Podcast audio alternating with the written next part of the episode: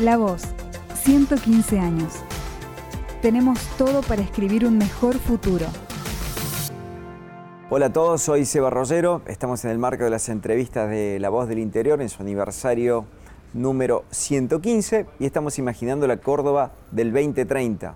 Estamos para imaginar esa Córdoba con algunos de los integrantes del proceso cultural más grande que viene teniendo la ciudad, el de los videojuegos, el desarrollo de los eSports y en particular con la presencia de los dos clubes de fútbol más populares y poderosos que tiene la ciudad, Belgrano y Talleres. Es el turno de hablar con Yamil Luján, 19 años, el capitán del equipo de Belgrano en los eSports que compite en la Superliga Electrónica, un torneo novedoso.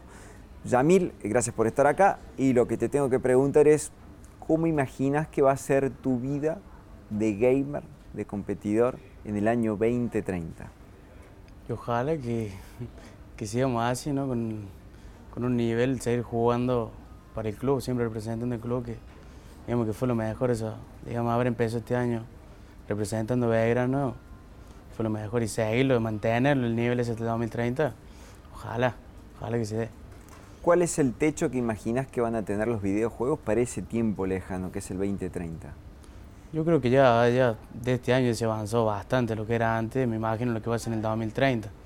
Ahora hay como digamos que han puesto realidad virtual, yo calculo que ya directamente lo van a manejar con la mente los jugadores. ¿Imaginas partidos presenciales con hinchas alentando como al equipo real? La verdad que sí, estaría bueno que la gente vea, digamos, en vez de, ver los jugadores reales, también veamos los de la play, a ver por lo menos damos una alegría ahí. Eh, ¿El nivel del competidor de Córdoba está muy lejos del nivel del competidor de Buenos Aires y pensás que esa brecha, si es que hay, se puede achicar en el futuro? Yo creo que no, es todo muy parejo también, porque el juego del FIFA, digamos, es como la vida real. Cualquiera hace ese partido con cualquiera, porque es nada más que un juego de play. Yo creo que no, no estamos muy distanciados de Buenos Aires, del nivel ni de nada. ¿Cómo imaginas que va a ser tu vida personal como jugador de videojuegos en el 2030? Te pregunto esto, digo, ¿el jugador de videojuegos en ese tiempo va a ser una celebridad tanto como un jugador de fútbol real? ¿Pensás que puede ser así? Y eso lo, lo que dice Lucho también, si tenemos éxito internacional, sí, obviamente que sí, porque te sigue mucha gente, ya te convierte digamos, como en un ídolo, pero, pero si no, no creo, va a ser normal, una vida normal. La cultura de los videojuegos va en ascenso y es fácil imaginar que 2030 va a estar mucho más instalado de lo que está ahora. ¿Cómo pensás que va a estar ese mundo de los videojuegos en ese tiempo, en general, más allá de lo que es el juego del FIFA? Y ya, va a ser otra cosa, lo que dije recién. Eh, va a ser prácticamente todo real a ella. Esto, ¿Cómo te puedo decir? Cada uno manejando sus cosas. Eh, va a ser todo real, digamos. Para mí es todo real. Como ya está muy avanzado ahora, todo robotizado, todo clonatizado, todos los jugadores para mí queda. ¿Te imaginas que vos y la camada de jugadores que están iniciando el camino o este proceso casi fundador a esta altura de, la vida en Córdoba, pensás que en 2030 van a ser personas que pueden vivir absolutamente de esto, totalmente profesionales, una vida dedicada a esto como cualquier otro trabajo?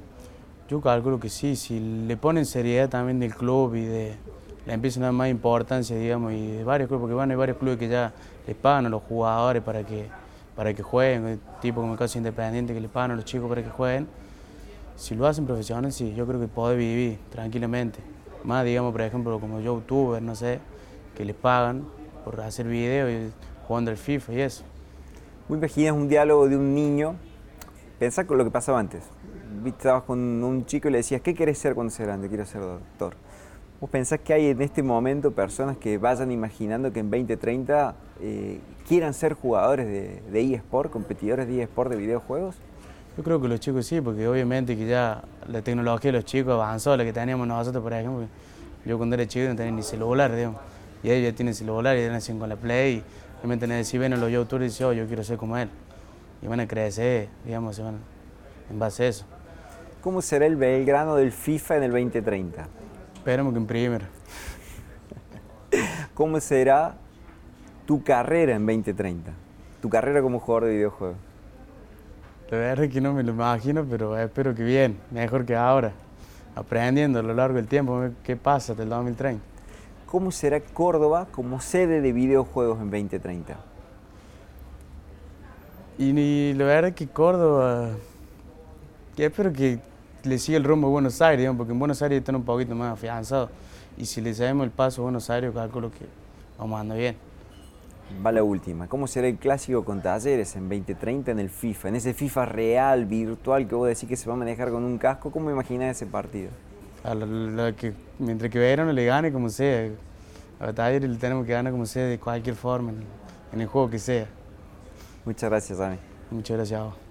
Seguí escuchando las entrevistas del ciclo La Voz 115 en Spotify, Apple Podcast, Google Podcast o en lavoz.com.ar.